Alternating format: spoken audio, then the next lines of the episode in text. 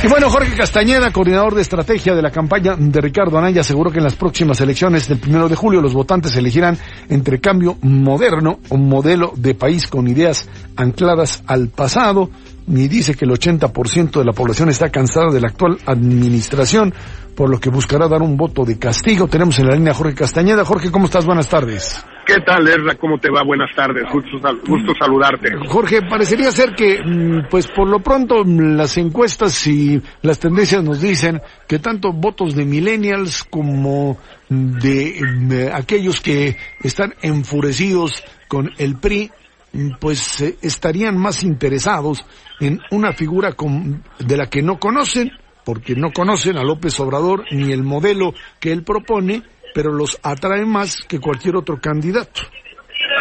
Bueno, Erra, yo creo que es bastante lógico en la medida en que Andrés Manuel pues lleva 18 años en campaña, lo conoce toda la población, eh, tiene una recordación muy alta y bueno, ha podido ganarse ese espacio antisistémico, como tú lo dices, sin, sin ninguna duda.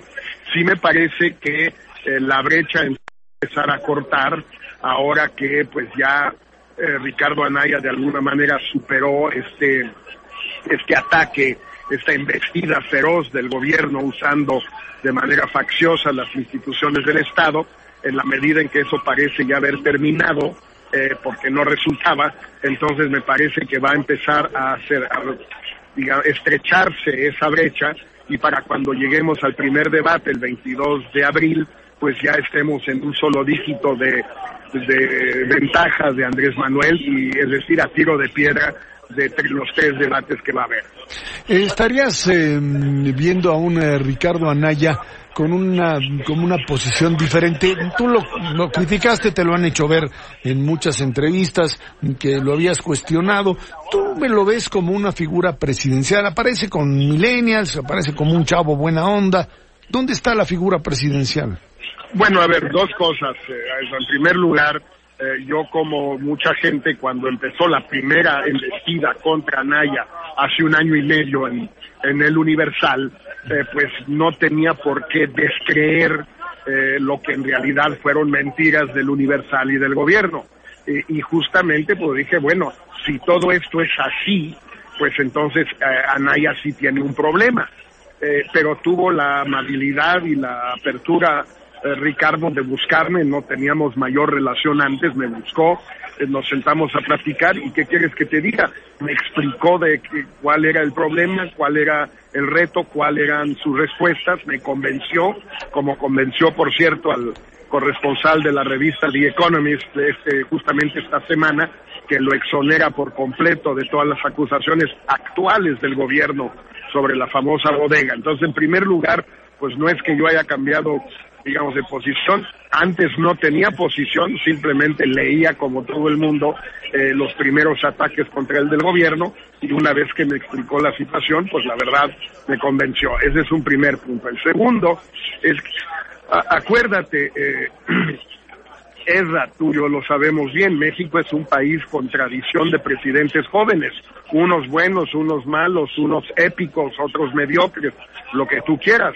pero en fin, eh, no es, no tiene una edad muy distinta a la de muchos presidentes de México de los últimos 70 años, eh, insisto, buenos, malos, irregulares.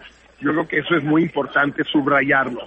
Y en segundo lugar, también me parece que es muy importante entender que para los retos que vienen en el futuro, para los retos de hoy en la relación con Estados Unidos, eh, para los retos que tiene el país en materia de pobreza, de desigualdad, de violencia, pues alguien con la formación de Anaya, con un doctorado de la Universidad Nacional Autónoma de México, con una tesis eh, de, su, de su universidad de licenciatura, con un prólogo largo de Carlos Monsiváis, pues creo que es el tipo de persona, por lo menos que a mí me atrae mucho, alguien que lee, alguien que estudia, alguien que absorbe, pues la verdad a mí todo eso me, me resulta muy atractivo.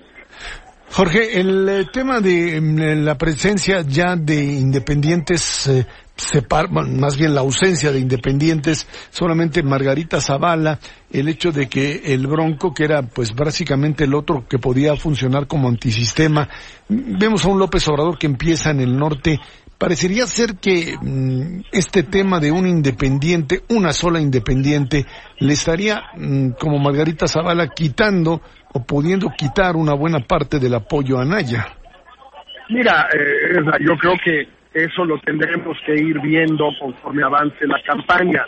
Eh, puede ser que en efecto sí le pueda restar dos o tres puntos a, Ricardo Anaya, puede ser que le reste puntos también o más bien a, eh, al candidato del PRI, o puede ser que ella misma, pues por distintos motivos, sobre todo la dinámica del voto útil, pues reciba menos votos, eh, un porcentaje menor del que mucha gente puede pensar hoy a, la larga y al final, y este es una, un reto, una dificultad que yo enfrenté durante muchos años, lo sabía muy bien, al final, si un independiente es visto con, por la gente como sin posibilidades de ganar, la gente lo abandona. Es una lástima, pero eso es lo que sucede, y no solo en México. Finalmente, Jorge Castañeda, la campaña será una campaña, por supuesto, como todas, en donde la posibilidad de darle la vuelta depende de también cuánto aportas, cuánto mm, puedes convencer, pero cuánto puedes mm, golpear al, al contrincante. Eh, se trata ahora, dicen, de un pleito directamente contra López Obrador. Ya no le van a hacer caso a José Antonio Amit, dicen ustedes, porque pues su adversario sería únicamente Andrés Manuel, ¿es correcto? Así es, eh, eh, nosotros vemos los mismos números que todos.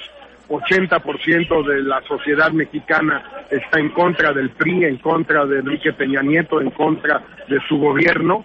Eh, eso hace que lo que está en disputa es quién va a llevarse la mayor parte de ese voto de hartazgo, de ese voto de castigo, de ese voto de repudio. Un candidato y una propuesta de futuro, de modernidad, de juventud, o una propuesta eh, del siglo pasado, eh, muy parecida a lo que fue Luis Echeverría en los años 70 y que es lo que representa Andrés Manuel López Obrador. Eso es lo que vamos a ver, ¿verdad? Y bueno, para eso son las campañas y para eso son los debates. Jorge Castañeda, coordinador estratégico de la campaña de Ricardo Naña, gracias por tomarnos la llamada. Gracias, César.